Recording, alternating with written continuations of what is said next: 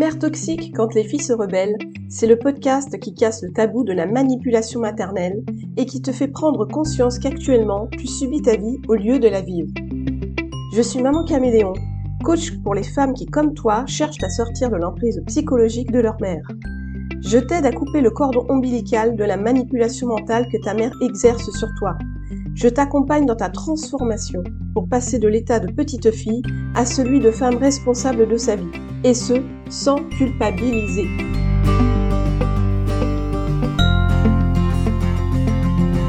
Bonjour chère auditrice et bienvenue dans l'épisode numéro 10 de Mère toxique quand les filles se rebellent.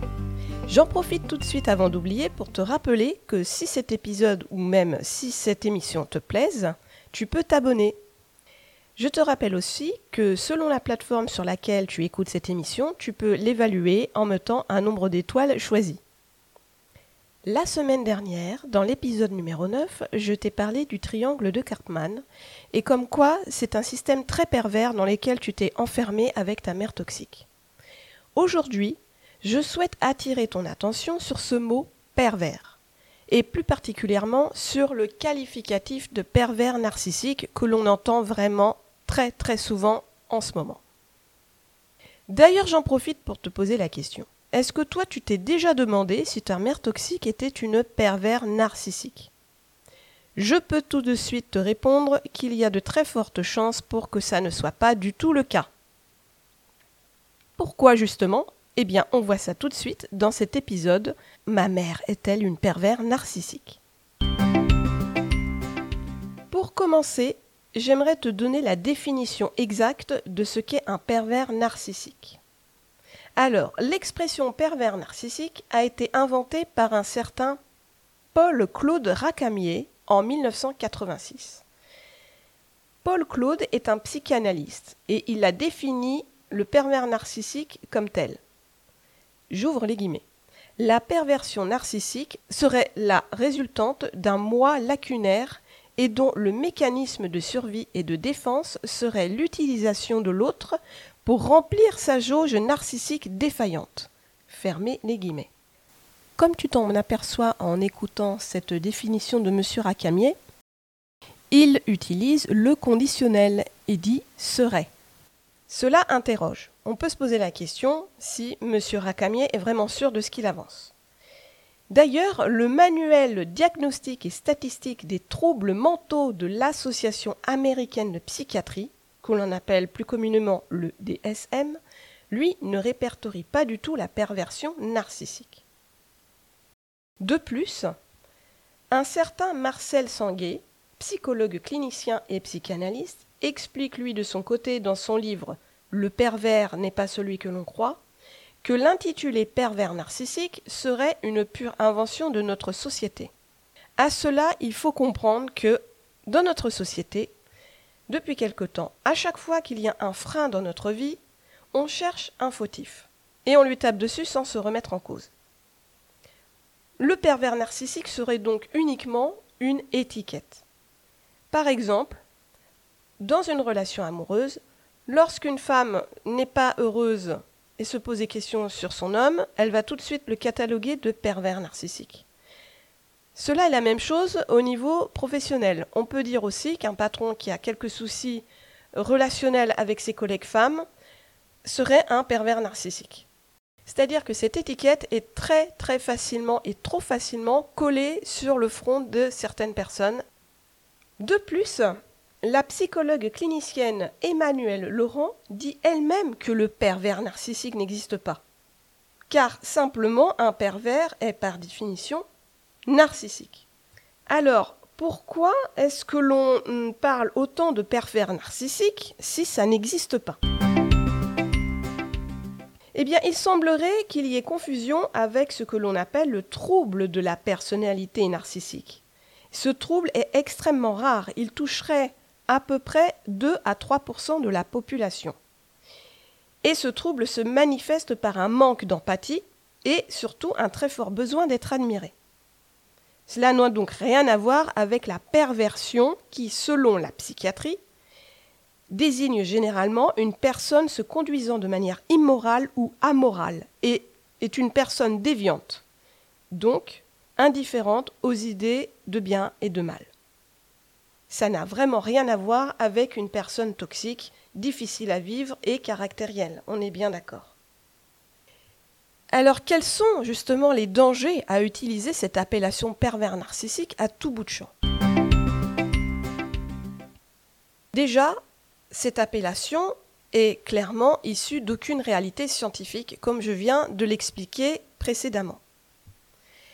Elle qualifie des personnes comme étant de véritables psychopathes alors que ça n'est pas du tout le cas. Ce qui amène certaines victimes à faire fausse route. Car quand elles font face réellement à un psychopathe, ça n'a rien à voir à être en face d'une personne toxique qu'il vaut mieux quitter parce que la vie avec elle est difficile et compliquée et donc les retombées ne sont clairement pas les mêmes. Et dans ce cas-là, par exemple, quand un psychologue ou un coach ou autre thérapeute enfonce le clou en pensant à un pervers narcissique, la prise en charge ne sera pas du tout la même de la victime. Le fait de cataloguer tout de suite les personnes comme pervers narcissiques, c'est aussi une façon de s'autoriser à autodiagnostiquer des gens sans aucune compétence aussi. On le voit bien tous les jours dans les magazines ou même dans des émissions télé on parle très facilement de euh, mon mari est pervers narcissique, mon petit copain est pervers narcissique, etc. On se permet d'autodiagnostiquer des gens alors qu'on n'est pas du tout compétent. Pour parler aussi des dangers, j'ai moi personnellement vu des choses absolument épouvantables sur les réseaux sociaux et surtout dans des groupes Facebook. Groupe Facebook parlant de toxicité euh, de personnes. J'ai euh, vu dernièrement un débat très houleux où euh, des femmes s'amusaient, à poster des photos d'hommes. Et la question était, vous trouvez pas que cet homme, il est pervers quelque part? Ça se voit dans son regard. Donc c'était un peu un jeu du euh, découvre si cette personne, enfin si cet homme est un pervers narcissique en voyant ce regard sur une photo. Ça devient vraiment euh, dangereux à ce niveau-là de se permettre de cataloguer les gens de psychopathes sur une simple photo. Alors, à la question Ma mère est-elle une pervers narcissique? Eh bien, je peux me permettre de te répondre non, en tout cas dans euh, la plus grande majorité des cas. En fait, ta mère toxique est seulement bah, toxique. Elle est seulement une personne qui a eu euh, des soucis personnels dans sa vie, qui a une histoire euh, compliquée dans son enfance, qui a vécu des choses dont elle ne te parlera peut-être jamais, qui font qu'elle a construit une personnalité toxique. Elle a du mal dans les relations avec les autres. Elle a besoin de s'enfermer dans ce triangle de Karpman dont je t'ai parlé dans l'épisode précédent euh, numéro 9. Et donc, elle est euh, très très dure à comprendre, très dure à vivre. Et elle reste sur ses positions comme quoi c'est elle qui a raison et que c'est toi qui as tort. Tu n'es pas face à une psychopathe, tu n'es pas face à une personne qui n'a aucune morale et qui est déviante et qui ne sait pas faire la différence entre le bien et le mal. Si dans certains cas tu es face à une mère qui est vraiment déviante et immorale, là dans ces cas-là, je te conseille très vite de faire euh, appel à un psychologue pour voir euh, comment te défaire de cette relation car ça peut être très dangereux.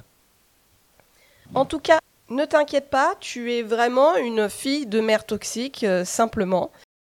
Et euh, dans ces cas-là, je te conseille de te rapprocher de personnes compétentes si tu as envie d'en savoir plus sur euh, ce domaine et pour savoir comment t'en défaire. La semaine prochaine, je t'expliquerai justement comment sortir de la relation toxique avec ta mère. Je te donnerai quelques billes, quelques conseils pour arriver à faire le point et à sortir de tout cela. J'espère que cet épisode t'aura permis de bien comprendre la différence entre une personne toxique et une perverse narcissique. J'espère que justement tu feras la différence au moment de poster sur les réseaux sociaux pour discuter de perversion narcissique et que tu prendras un petit moment euh, de réflexion avant de tout de suite cataloguer les, les gens de PN et de leur coller cette étiquette à la peau alors qu'ils n'en sont pas. Si tu veux en savoir plus sur ce thème de pervers narcissique, je t'invite à te rapprocher des études qui ont été faites par les personnalités dont je donne les noms dans cet épisode, à savoir Paul-Claude Racamier, Marcel Sanguet et Emmanuel Laurent. Bien évidemment, il y a d'autres personnes qui ont étudié le cas des pervers narcissiques, que l'on peut trouver euh, sur Internet, mais aussi euh, dans les librairies, dans les bibliothèques. où tu peux en trouver. Toutes les références dont tu as besoin sont citées dans la description de mon épisode. D'ici là, je te dis à très bientôt, je te souhaite une bonne journée ou une bonne soirée et surtout n'oublie pas que sans action, pas de guérison.